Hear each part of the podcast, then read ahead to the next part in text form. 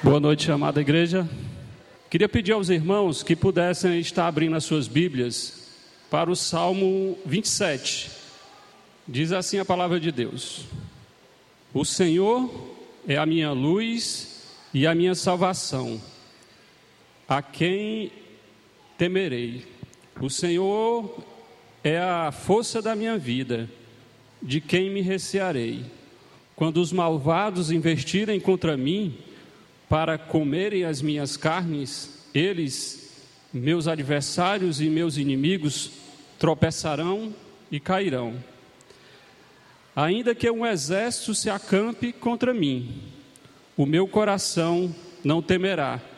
Ainda que a guerra se levante contra mim, conversarei com a minha confiança. Uma coisa pedi ao Senhor e a buscarei, que possa morar na casa do Senhor todos os dias da minha vida, para contemplar a formosura do Senhor, adquirir no seu templo.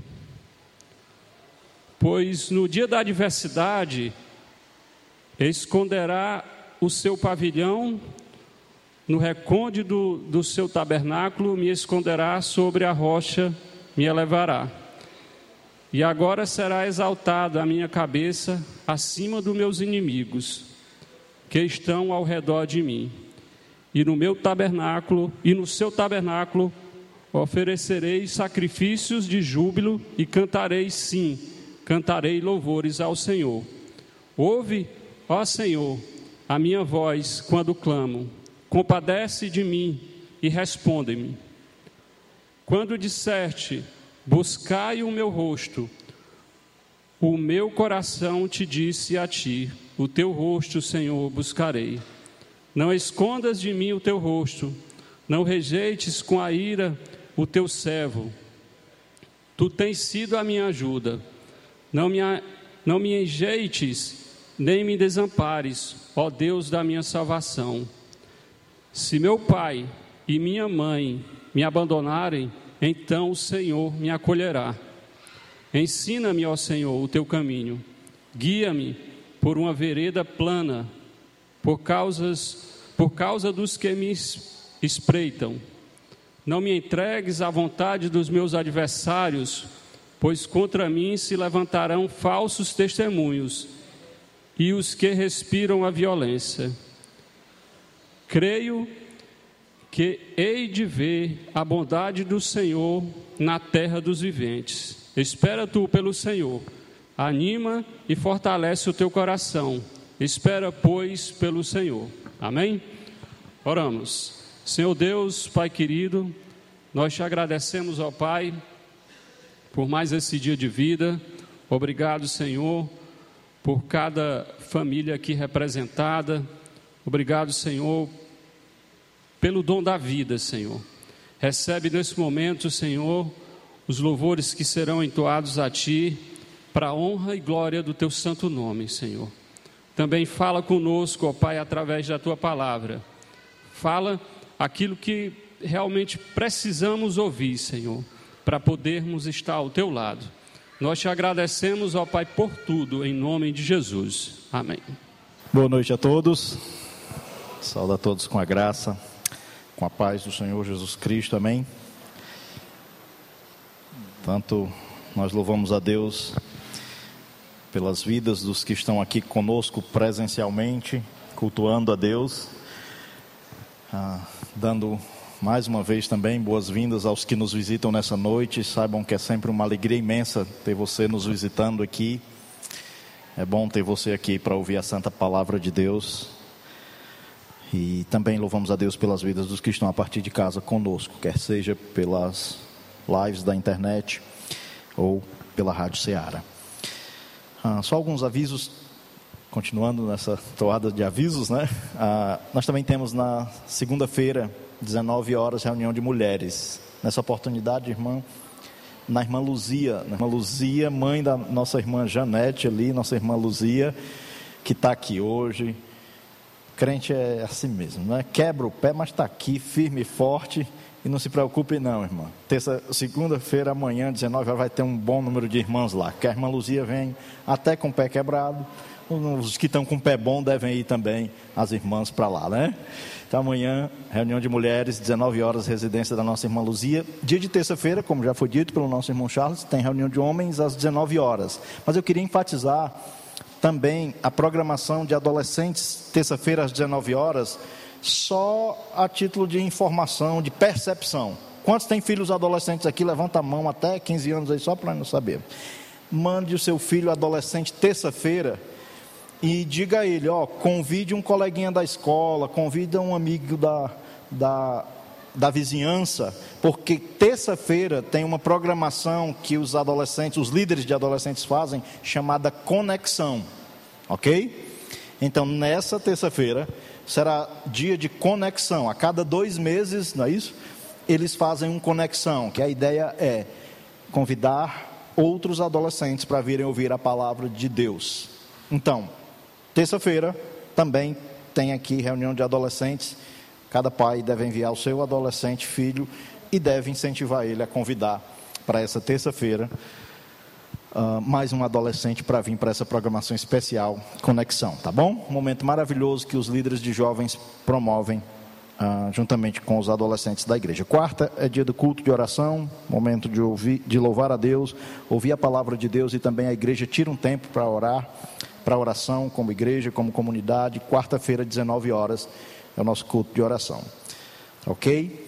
Uh, sábado, nós temos um, momento com jovens que vai ser também diferente. Será um momento com as moças estarão com a minha esposa uh, estudando um capítulo de um livro e eu também estarei com os rapazes, los hombres, los majos, estudando o livro Homem do Reino, um capítulo desse livro. Então, você que é jovem, venha sábado, tá bom? Para juntos termos esse momento separado entre jovens e moças. Dia de domingo, nossa igreja tem às 9 horas da manhã a escola bíblica dominical, momento de aprendizagem da palavra de Deus, cada um na sua faixa etária. E à noite, às 18h30, culto de louvor e adoração ao nosso Deus, como esse que estamos aqui. Você que veio hoje, convidado a estar no próximo domingo conosco. Já foi dado o aviso do acampamento. Nosso incentivo é que jovens procurem o nosso irmão Toninho, nossa irmã Mariana, nossa irmã Amanda, as inscrições são com eles. Vá, participe. Acampamento é tempo de edificação, muito bom uh, termos esse, uh, esse local disponível para isso. Também quero só dar um aviso que no dia 8, tem ali no flanelógrafo da igreja esse convite, é o casamento do pastor James e da irmã Rosângela.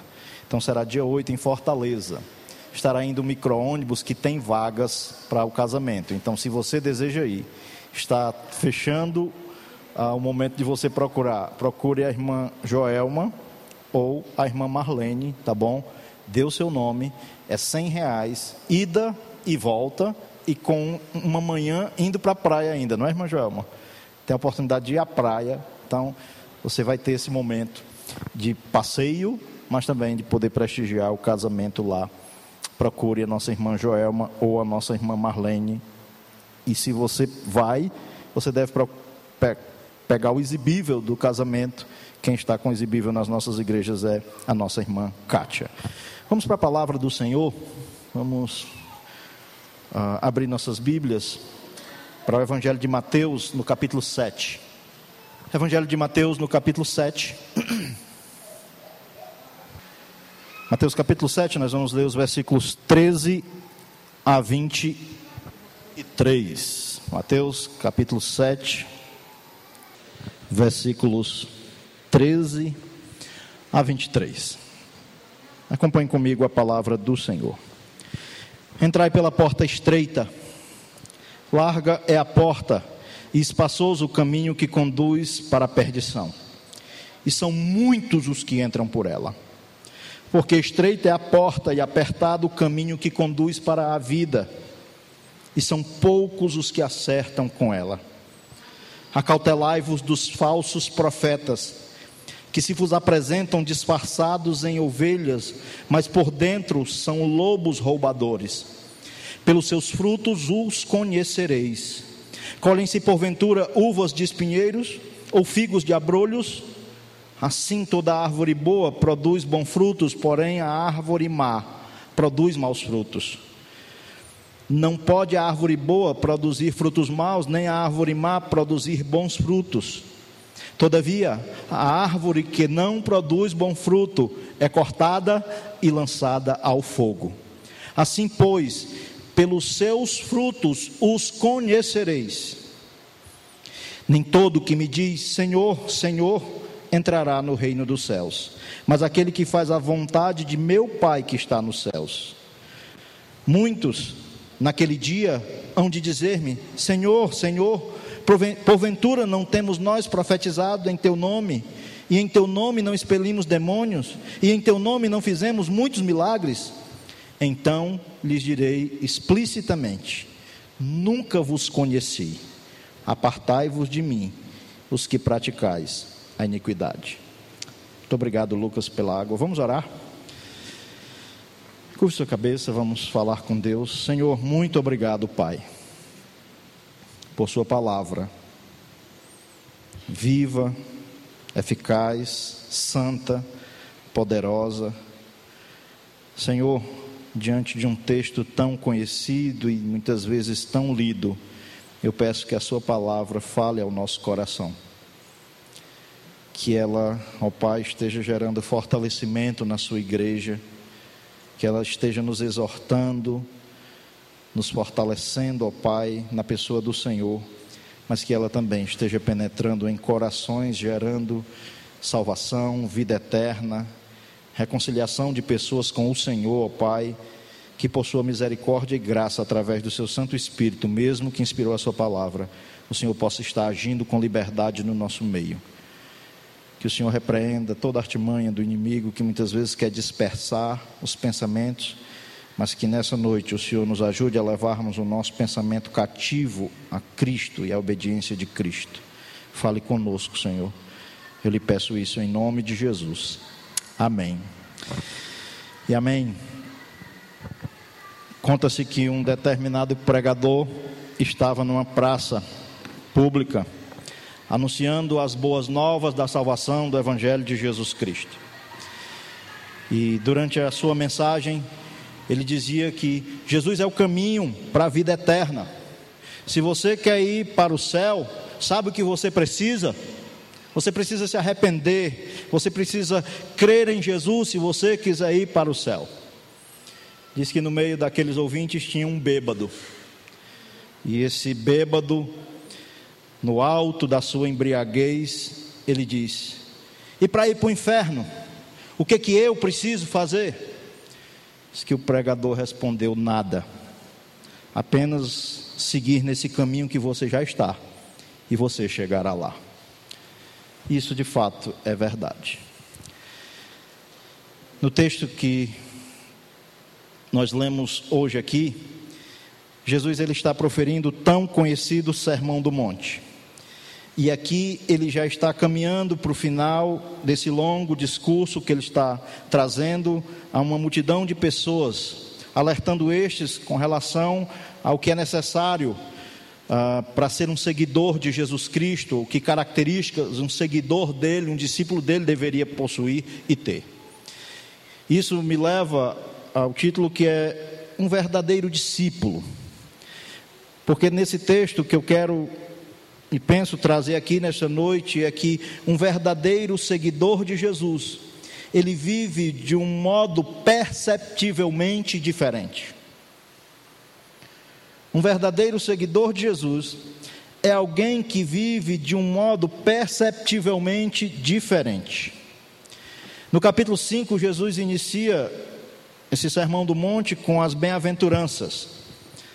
Ele vai dizer várias vezes: bem-aventurados, bem-aventurados, bem-aventurados. A expressão ali é macários, que é a ideia de felizes. Alguém bem-aventurado é alguém que é feliz. Então, o que ele quer dizer é que, a partir dali, ele vai dando suas instruções sobre como um seguidor dele deve ser, ou que características um, alguém que intenta seguir a Jesus deve possuir, porque um seguidor de Jesus é alguém que é verdadeiramente feliz. Encontrou verdadeiramente a felicidade, porque encontrou nele o caminho para a vida eterna. Mas estar neste caminho Uh, Existem algumas características que mostram se alguém realmente, de fato, estar neles.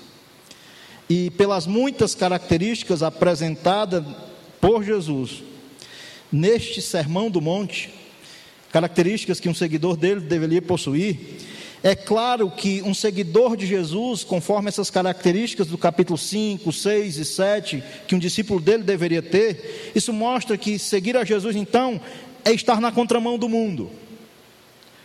Seguir a Jesus, ser alguém com as características que ele colocou, implica em ir numa direção contrária a que a humanidade caída e morta nos seus delitos e pecados está indo. O sermão, o sermão do Monte é mais do que apenas instruções, são direcionamentos que apontam um caminho, um caminho que um seguidor de Jesus deve trilhar e percorrer. Então, é, seguir a Jesus tem a ver com ser mais do que com fazer. Seguir a Jesus, então, tem a ver mais com uma questão de consciência do que de obrigações. Seguir a Jesus tem a ver com relacionamento e não com regras. É um caminho a ser trilhado. É um caminho no qual nele, na pessoa dele, Cristo, temos vida eterna. E um verdadeiro discípulo de Jesus, como eu disse, ele possui características das muitas marcas que caracterizam um seguidor de Jesus, apresentadas em todo o Sermão do Monte. Nesse texto de hoje, nós veremos algumas diferenças que caracterizam, caracterizam um verdadeiro discípulo de Jesus. Porque não esqueça, um verdadeiro seguidor de Jesus, ele vive de um modo perceptivelmente diferente. E nesse texto, quais são as diferenças apresentadas aqui pelo próprio Senhor Jesus, que mostram que alguém é realmente um seguidor, um discípulo dele? Primeiro, um seguidor de Jesus é diferente pelo caminho que ele está trilhando na sua vida. Jesus nesse capítulo 7, versículo 13, diz o seguinte: acompanhe comigo. Entrai pela porta estreita, largue a porta, e espaçoso o caminho que conduz à perdição, e são muitos os que entram por ela. Porque estreita é a porta, e apertado o caminho que conduz à vida, e são poucos os que acertam com ela. Jesus aqui apresenta um requisito mostrando duas figuras, porta e caminho. São duas figuras ilustrativas, aonde curiosamente nos Eu Sous, apresentado por Jesus no Evangelho de João, no capítulo 14, versículo 6, ele se apresenta como sendo o caminho. Ele diz: Eu sou o caminho, a verdade e a vida, e ninguém vem ao Pai senão por mim. No capítulo 10, versículo 9, ele vai usar uma outra figura a respeito dele mesmo, dizendo: Eu sou a porta. Quem entrar por mim será salvo entrará, sairá e achará pastagem. O que ele está mostrando aqui são duas figuras que mostram um tipo de acesso. Agora, algo interessante aqui. Na imaginação de muitos, eles se imaginam, quando olham para esse texto, uma pessoa parada diante de duas possibilidades de caminho. Você já imaginou que as pessoas, ao lerem esse texto, elas têm isso em mente? como alguém que está parado. E ela tem duas possibilidades de escolha: ou ela escolhe o caminho largo, ou ela escolhe o caminho estreito. Não é isso que o texto apresenta. Jesus não disse: Eu vos apresento dois caminhos, escolham entrar pela porta estreita. Não é isso. Ele já diz que entrem pela porta estreita. Por que isso? Você já parou para pensar nisso? Que ele não coloca possibilidades, ele já vai dizendo: entrem pela porta estreita. Por quê? Porque ninguém está parado, meu querido. Nós estamos aqui nessa terra, todo mundo já caminhando. E não tem essa questão de que eu estou aqui parado e tem o caminho largo e o caminho estreito para me seguir. Quem não entrou pela porta estreita, conforme Jesus diz, entrai pela porta estreita, tem uma implicação nisso. Se você não entrar pela porta estreita, não é que você vai entrar pela porta larga e seguir o caminho largo. É que se você não entra pela porta estreita, o problema é que você já está na porta larga e no caminho largo. Ninguém está parado. Está todo mundo caminhando, meu querido. E ou você já está caminhando no caminho estreito, porque entrou por essa porta estreita, ou você está ainda no caminho largo, porque quando você nasce, você já nasce com a natureza pecaminosa, a porta é tão larga que todo mundo já nasce entrando por ela. E você está já nesse curso, se você não entrou pela porta estreita, você já está no caminho largo. Não é uma cena de alguém que está parado e ela vai agora decidir. Não. Por isso Jesus já começa não dizendo, optem ou pela porta estreita ou pela porta larga. Não, ele já disse que já existe essas portas e ele já chega dizendo que o discípulo dele deve entrar, é alguém que entra por essa porta estreita. É uma porta de acesso. E as características de fato dessa, dessas portas apenas são demonstradas porque a porta estreita Jesus vai apresentar logo claramente que deve-se entrar por ela, por conta de como é a outra porta e o outro caminho. Ele diz: Entrai pela porta estreita, versículo 13, porque larga a porta e espaçoso o caminho que conduz para a perdição, e são muitos os que entram por ela. Quem está no caminho da perdição são muitos. É toda a raça humana que ainda não reconheceu o Filho de Deus, que ainda não entrou pela porta estreita e a porta larga, cujo caminho é largo, espaçoso, tem um resultado final. Jesus diz qual é o resultado dele. Ele conduz para a perdição. Ele vai dizer que porque estreita é a porta e apertado o caminho que conduz para a vida. Ele diz que quem entra pela essa, por essa porta estreita está também entrando num caminho que é apertado, sim.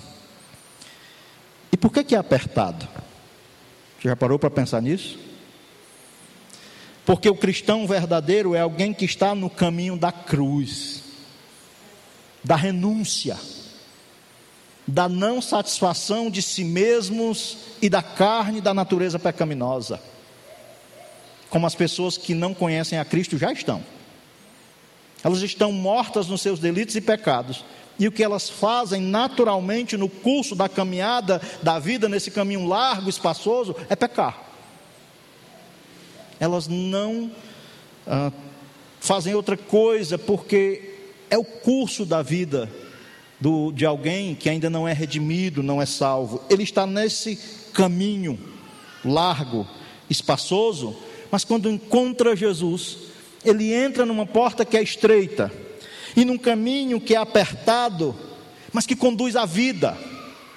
E o que eu estou muito pensativo é porque eu vejo muitos cristãos incomodados por conta do caminho ser estreito. Algumas pessoas estão desconfortáveis porque o caminho não é espaço para viver uma vida para si mesmo, para satisfação da carne e do pecado. Parece que estão querendo meio que se, ah, eu quero abrir um pouco mais esse caminho. Ei, a porta é estreita, o caminho é estreito, mas não esqueça, não perca de vida, de vista que é o caminho que conduz para a vida eterna. E o que ficou para trás foi a nossa velha natureza, aquela que carregava consigo a satisfação da própria carne que só sabia pecar e pecar. Agora nós continuamos ainda pecando, mas já fomos lavados e remidos. O excesso da bagagem, o problema da grande bagagem do pecado já foi resolvido, ficou atrás da porta, por conta do sacrifício redentor e remidor de Jesus Cristo. O cristão é alguém que, quando creu em Cristo, ele foi lavado e remido pelo sangue de Cristo, e agora aquela bagagem pesada do pecado que trazia condenação ficou do outro lado da porta. O caminho é estreito, é porque eu não preciso mais disso. Eu não preciso mais daquela ruma de bagagem do pecado. Eu fui livre disso. O cristão foi livre disso. O verdadeiro cristão é alguém que entendeu que o caminho de Cristo não é um caminho ruim, só porque é um caminho de renúncia. Porque agora eu não tenho mais só a velha natureza, eu tenho uma nova natureza. Salvador. Ela se relaciona com meu Pai. E ela deve agora viver não mais para o agrado dela, da velha natureza, mas para o agrado desse Deus que é Pai. Então não é uma coisa para ser pesada, é para ser algo bom de trilhar, porque é estreito, porque não dá espaço para a gente ficar satisfazendo a nossa natureza pecaminosa. Mas ela é estreita porque dá para você caminhar livremente em santidade. Aqui é o prazer do andar nesse caminho estreito. É porque é um caminho de santidade, um caminho de não viver mais satisfazendo as vontades da carne e dos pensamentos como era antes. É agora um caminho de renúncia para não satisfazer mais a vontade da carne e dos pensamentos, mas para fazer a vontade de Deus. Um verdadeiro cristão, ele é diferente porque ele está nesse caminho estreito, viu? O verdadeiro cristão, ele é diferente porque ele está nesse caminho estreito, mas gostoso de se trilhar. Porque não há nada melhor do que uma vida com Jesus. Não é uma vida isenta de dores, não é uma vida isenta de lutas, não é uma vida isenta de provações, de tentações, mas como é gostoso andar com Jesus. E o melhor de tudo é que esse é o caminho que conduz à vida. Ao contrário do caminho largo, espaçoso, que quem não entrou pela porta estreita já está. Mas é terrível, porque conduz para a perdição. Então, o cristão, o verdadeiro cristão, ele é alguém diferente pelo caminho que ele está trilhando o caminho de Cristo, o caminho ah, de um viver em Cristo com Cristo. Esse caminho é gostoso, não é fácil, mas é bom. É o melhor, na verdade, não é o melhor caminho, né? É o único caminho que conduz à vida eterna. Um cristão, ele não somente é alguém diferente pelo caminho que ele está trilhando, que é o caminho de Cristo, mas ele é diferente também pelas pessoas que ele está ouvindo. Olha o que Jesus Cristo diz no versículo 15: Acautelai-vos dos falsos profetas, que se vos apresentam disfarçados em ovelhas, mas por dentro são lobos roubadores. Pelos seus frutos os conhecereis. Aqui Jesus agora está trazendo aqui um alerta. O que Jesus está fazendo agora aqui para os cristãos, para os seguidores dele, é um alerta de que surgiriam o que ele denomina de falsos profetas. Ele vai usar agora duas ilustrações, que são dois tipos de frutos, oriundos de dois tipos de árvores. Isso é o alerta que o nosso Senhor Jesus Cristo faz de que surgiriam falsos profetas. E esses falsos profetas não têm outro intuito senão apresentar que as pessoas podem continuar no caminho largo. Eles não pregam o verdadeiro evangelho. Eles não pregam o evangelho da cruz. Eles não pregam o evangelho da renúncia. O evangelho da salvação pela graça mediante a fé na pessoa do Senhor Jesus Cristo. Mas eles são sutis. É interessante que desde o primeiro século da igreja, logo cedo vieram esses falsos mestres e falsos profetas. E a questão é que eles nunca deixaram de existir. Mas a, eu fico, acho muito interessante como esse texto está atrelado depois dessas ilustrações das portas e dos caminhos, que são apresentadas no versículo 13 e no versículo 14. É porque você pode observar que um falso profeta, um falso mestre, ele vai apresentar uma porta sempre larga Venha para Jesus. Venha como está, mas não pode continuar como está. Ele tem outros interesses que não são os interesses da pregação do verdadeiro evangelho de Cristo. Sabe por quê? Porque não conhecem a Cristo. Porque não são cristãos. Por isso são falsos. Não são verdadeiros. Não pregam a verdade de Deus, o evangelho, o verdadeiro evangelho de Deus. Não é difícil entender porque muitas igrejas, até denominadas evangélicas, estão cheias. Porque a porta continua larga. O caminho continua espaçoso. Qual o grande problema disso? É o resultado. Essas pessoas continuam no caminho da perdição, da condenação eterna não houve um novo nascimento na vida dessas pessoas. Por quê? Porque não ouviram o verdadeiro evangelho. Houve uma mudança, talvez, de frequentar de uma igreja. Houve uma mudança, talvez, de posturas em algumas coisas que ela fazia, talvez não faz mais. Mas por não terem ouvido o verdadeiro evangelho, por não entender que se deveriam ouvir a pregação do verdadeiro evangelho, continuam dando ouvidos a esses falsos mestres, a esses falsos profetas. Como eu disse logo no início da igreja, eles já surgiram. E Paulo fala, porque pergunta é: qual é a característica dessas pessoas? A Bíblia apresenta muitas características, e como eu disse, a primeira delas está no, no texto no contexto precedente, né, de que eles continuam pregando um evangelho da porta larga e do caminho espaçoso. Mas olhem características dele descritas pelo apóstolo Paulo em Filipenses capítulo 3. Porque logo cedo eles começaram a surgir e precisaram ser confrontados com a verdade. Mas a confrontação não é para eles, é para os cristãos. Paulo está alertando os cristãos. Filipenses capítulo 3, acompanhe comigo. A partir do versículo 17, Paulo vai dizer, escrever àqueles irmãos: Irmãos, sede imitadores meus e observai os que andam segundo o modelo que tendes em nós. Pois muitos andam entre nós dos quais repetidas vezes eu vos dizia, e agora vos digo até o que? Chorando, que são inimigos da cruz de Cristo. Está vendo por que, que o texto precedente, Jesus falou dessa porta larga, aliás, da porta estreita, do caminho estreito e da porta larga e do caminho largo?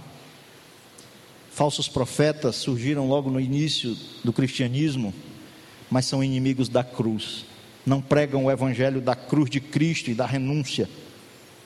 Versículo 18, aliás, 19. O destino deles é a perdição. O Deus deles é o ventre. E a glória deles está na sua infâmia, visto que só se preocupam com as coisas o quê? Terrenas.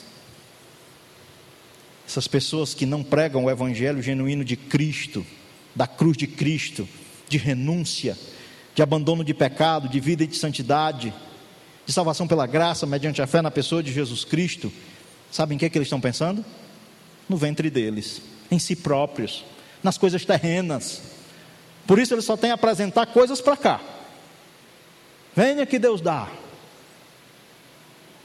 Bom, dê que Deus abençoe e lhe dá em dobro. Mas pode observar quais são as promessas. São só para coisas aqui prometem curas, prosperidade, milagres, e que depois a pessoa vai morrer. E se não conhecer o Evangelho de Cristo, o Evangelho da cruz, se ainda está naquele caminho largo, se não entrou pela porta estreita, o destino continua sendo a perdição, como é o destino deles. Por isso, um cristão genuíno e verdadeiro é diferente por quem ele está ouvindo. Ele não está dando ouvido aos falsos profetas alertados pelo Senhor Jesus Cristo. Na segunda epístola de Pedro, Pedro também alertou um pouco sobre esses tipos de pessoas. Se você for para a segunda epístola de Pedro, no capítulo 2, versículo 1 a 3, olha o que diz lá. Segunda Pedro, no capítulo 2, versículo 1 a 3, a palavra do Senhor diz: Assim como no meio do povo surgirão falsos profetas, assim também terá entre vós falsos mestres, os quais introduzirão dissimuladamente heresias destruidoras, até o ponto de renegarem o soberano Senhor que os resgatou, trazendo sobre si repentina destruição. E muitos seguirão as suas práticas libertinas, e por causa deles será infamado o caminho da verdade.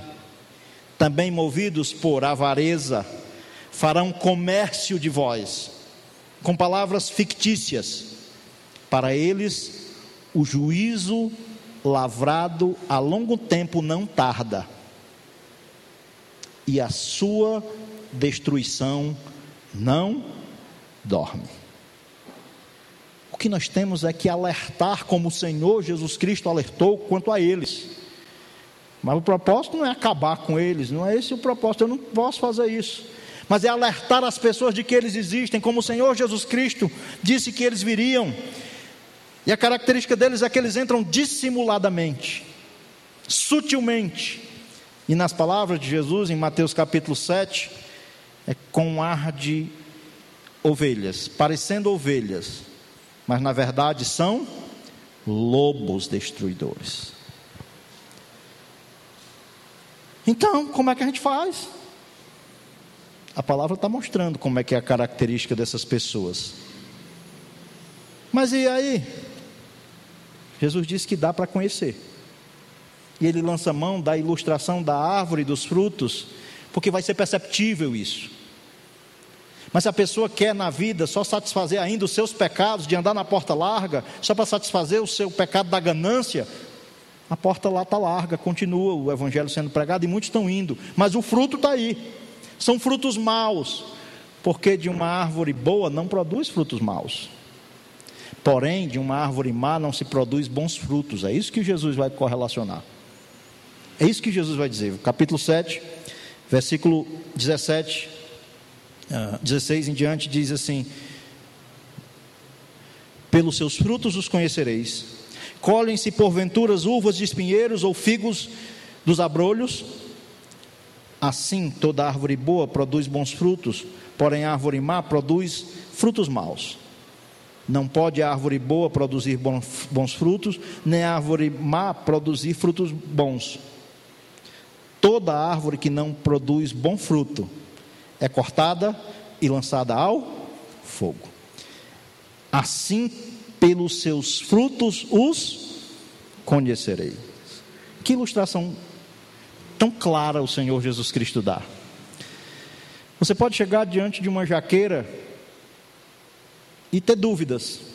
Você não conhecer sobre jaqueiras e pensar: eu não sei se isso aqui é uma mangueira você pode olhar para aquela jaqueira assim e ver, eu não sei se isso aqui é uma mangueira, uma jaqueira ou um abacateiro. Quem já viu, quem não conhece disso, pode olhar para umas três, três árvores dessa, uma jaqueira, um abacateiro uh, e uma mangueira, e ter dúvidas de qual ela é.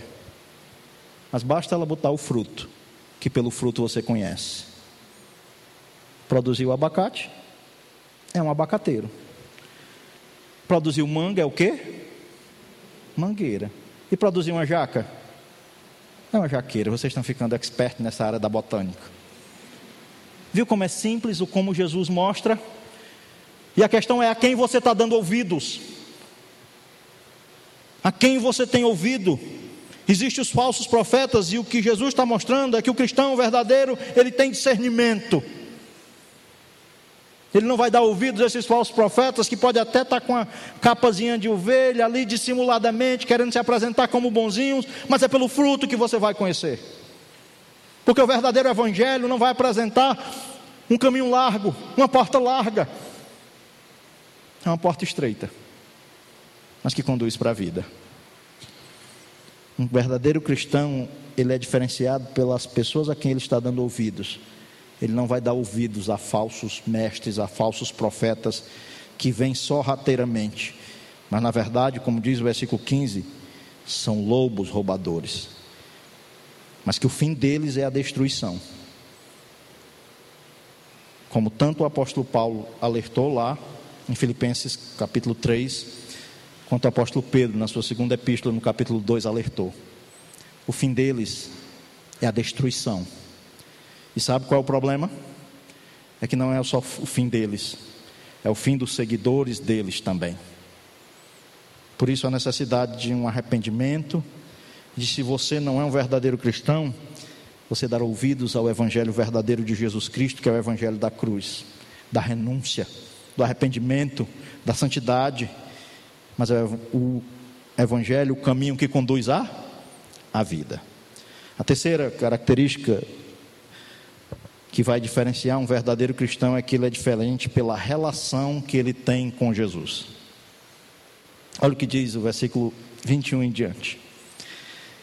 Nem todo o que diz Senhor, Senhor, entrará no reino dos céus, mas aquele que faz a vontade de meu Pai que está nos céus. Muitos naquele dia hão de dizer: Senhor, Senhor, porventura não temos nós profetizado em teu nome e em teu nome não expelimos demônios, e em teu nome fizemos muitos milagres.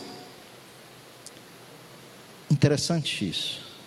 Jesus está aqui agora mostrando ou dando o direcionamento do caminho que a pessoa deve seguir. E esse caminho que a pessoa deve estar seguindo deve ser um relacionamento com Ele de senhorio da pessoa dele, Cristo, sobre essa vida, mas não é um senhorio só de boca. Está claro isso logo no começo do versículo 21. Nem todo que me diz, Senhor, Senhor, entrará no reino dos céus. A salvação, ela é um reconhecimento da condição nossa de pecadores, é colocar uma fé em Cristo, mas é uma fé em Cristo como Senhor, sim. Atos 16, 31. Quando Paulo e Silas foram questionados pelo carcereiro sobre o que deveriam fazer para ser salvos, a resposta de Atos 16, 31 é: crê no Senhor Jesus e será salvo. É crer em Jesus como Senhor, sim. Lá em Romanos capítulo 10, versículo 9 e 10, o apóstolo Paulo diz o seguinte, ou escreve, né? Se com tua boca confessares Jesus como Senhor e em teu coração creres que Deus o ressuscitou dentre os mortos, serás salvo. Porque com o coração se crê para a justiça, e com a boca se confessa a respeito da salvação. Agora, por que no, naquele dia? Alguns chegarão diante de Jesus, versículo 22, Jesus diz: Muitos naquele dia. Que dia? É o dia do Senhor anunciado pelos profetas do Antigo Testamento. É o dia em que o Senhor há de julgar vivos e mortos. E aqueles que creram nele, que foram redimidos por ele, que entraram pela porta estreita, a estes ele dirá: Vinde benditos de meu Pai. Mas os que não o reconheceram, os que não uh, entraram pela porta estreita, esses serão destinados, destinados para a perdição eterna. Mas o que há de curioso aqui nas palavras de Jesus é que algumas pessoas chegarão para Jesus dizendo: Senhor. Isso é curioso, porque não é só dizer Jesus como Senhor de boca, se não for um reconhecimento do coração se não for de uma rendição realmente ao senhorio dele na sua vida. E se você parar para pensar, isso tem tudo a ver com o caminho estreito. Isso tem tudo a ver com quem entrou por uma porta estreita. Porque Jesus Cristo é o Senhor da vida do cristão. O Senhor dele não é mais a sua velha natureza, a sua natureza pecaminosa. Mas tem muitos enganados, achando que é uma questão de igreja, da placa da igreja onde eu frequento. Não é isso, meus queridos. É uma questão de ter tido um encontro com Cristo, um relacionamento com Cristo. E aqui, nesses versículos 21 a 23, nós vemos que existe um tipo de seguidor de Jesus, que chama ele de Senhor, Senhor.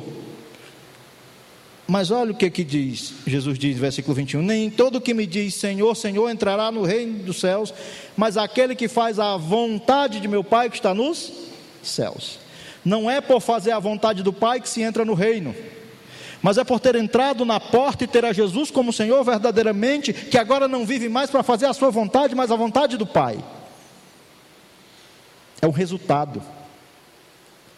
Não é uma consequência, a salvação é uma consequência de quem faz a vontade do Pai, porque ninguém consegue fazer se não tiver tido um encontro com Cristo, se não tiver sido regenerado, se não tiver sido nascido de novo, se não tiver sido feito, como 2 Coríntios 5,17 diz, em Cristo uma nova criatura, esse não pode fazer a vontade do Pai.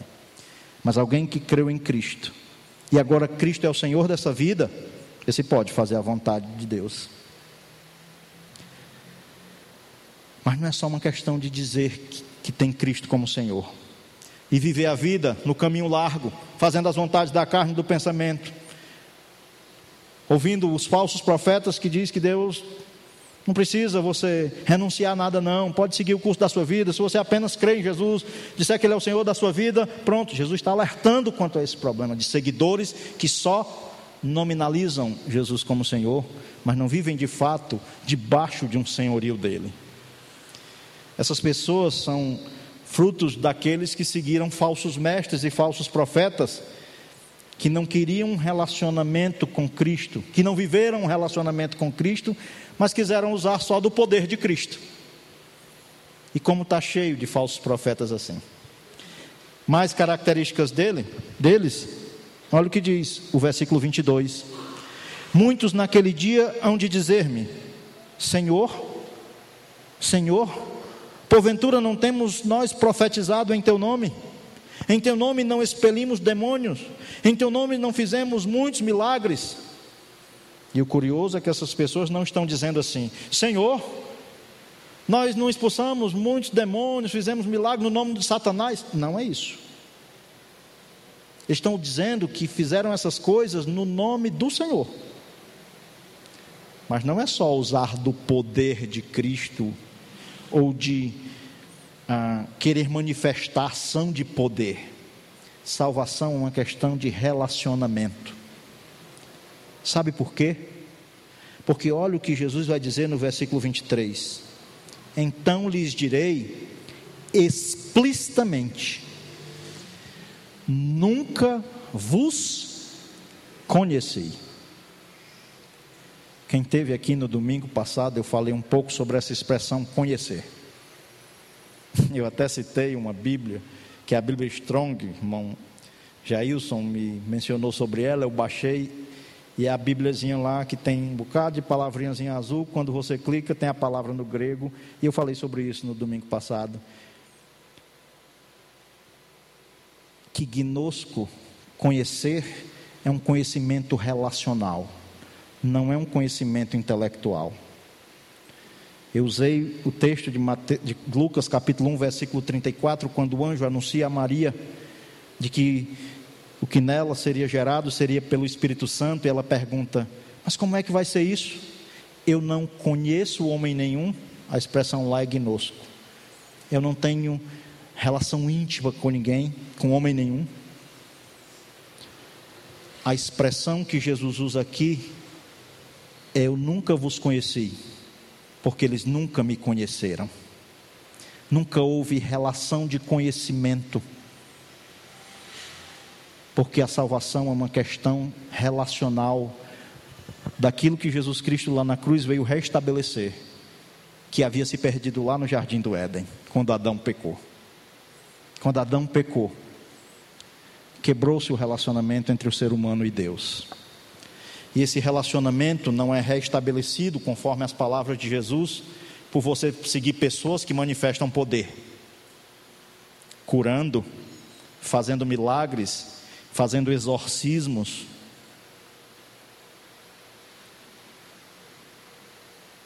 Essa reconciliação é por meio de Cristo, através de um relacionamento com Ele, de pessoas que conhecem verdadeiramente a Cristo mas mais ainda, que Cristo as conhece.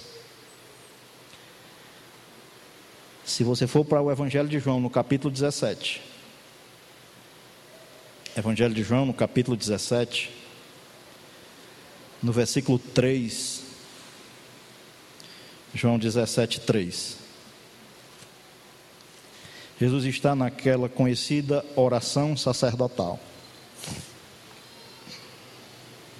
E no capítulo 17, versículo 3, diz assim: E a vida eterna é esta: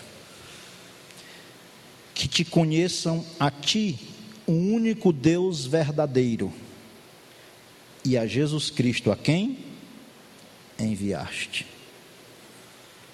A vida eterna consiste em conhecer ao Pai e conhecer ao Filho e clica na palavrinha de azul conhecer. E adivinha o que, que tem lá? Não adivinha não, né? Que não é cor de crente. Sabe o que tem lá? Gnosco. É um conhecimento relacional de intimidade. Porque a vida eterna consiste em conhecer a Deus por meio do conhecimento do Filho. E isso é uma manifestação da graça de Deus. Isso é uma manifestação de Deus vindo ao encontro de pessoas revelando essas verdades, de que a vida eterna consiste em conhecer a Cristo, o caminho, a verdade e a vida.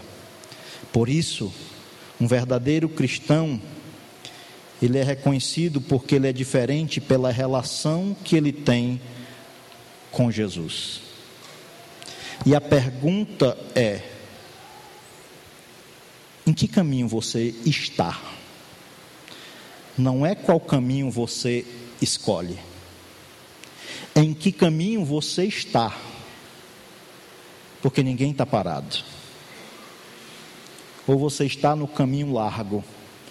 Mas o alerta de Jesus é: esse caminho largo, que não exige renúncia, que não é o do evangelho da cruz, o destino dele é a perdição é a condenação eterna.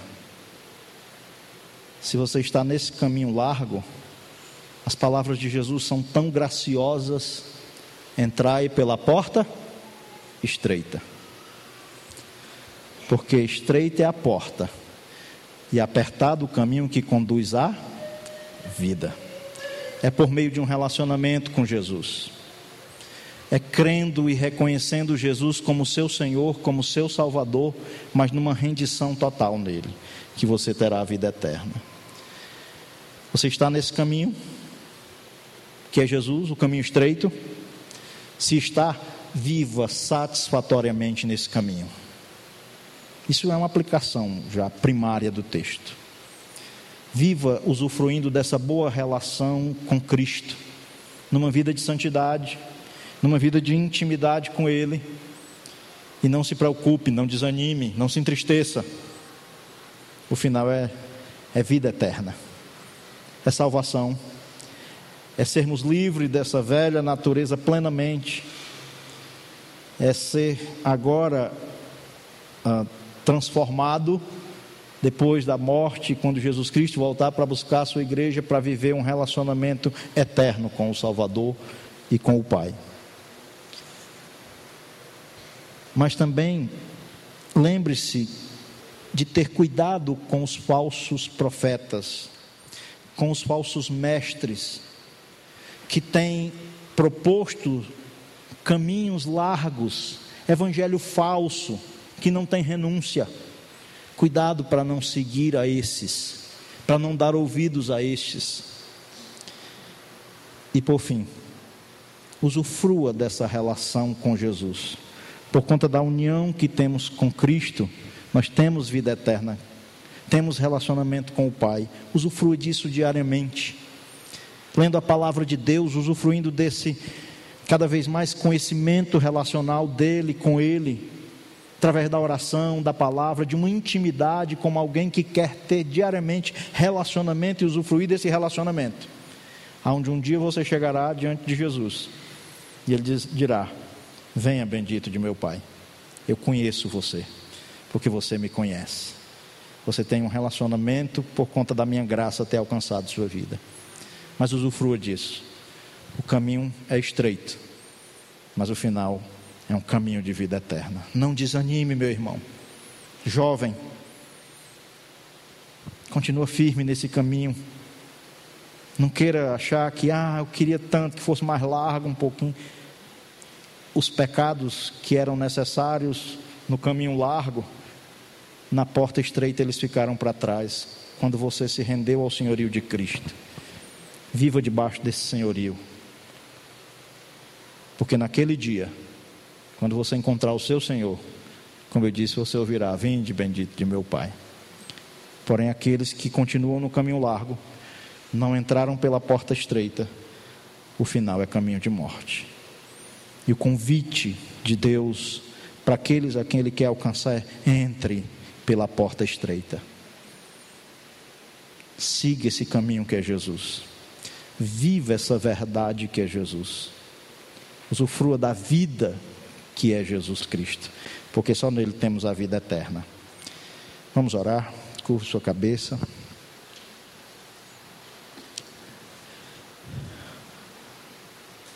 Talvez você não esteja vivendo essas diferenças na sua vida de a diferença de estar tá trilhando já esse caminho, de não dar ouvidos aos falsos mestres, aos falsos ensinamentos. Talvez você não esteja usufruindo de ser diferente por essa relação com Cristo, porque você ainda não tem ela. Mas como é que você faz para ter? É com arrependimento, reconhecimento de que está no caminho largo se arrepender da sua condição de pecador e pela fé, crendo em Cristo, no seu sacrifício lá na cruz, você pode ter essa vida eterna. É entrar numa porta estreita, mas que o final conduz à vida. Todos nós, um dia, se Cristo não voltar antes, passaremos pela morte. E lá não tem mais o que ser feito. Depois da morte, não tem que possa ser feito. Mas se você está vivo, você respira, você está no curso da vida, e está no caminho largo, e você entende que o pecado traz condenação, e quer ter vida eterna, saiba que somente em Cristo, porque Ele é o único caminho. Se você deseja reconhecer Ele nessa noite como Senhor, como Salvador da sua vida, mas verdadeiramente, não só de uma falácia, achando que é só dizendo, chamando Ele de Senhor, mas é reconhecendo Ele como Senhor e como Salvador de sua vida, você pode entregar sua vida a Jesus nessa noite. Mas somente se o Espírito Santo falou o seu coração.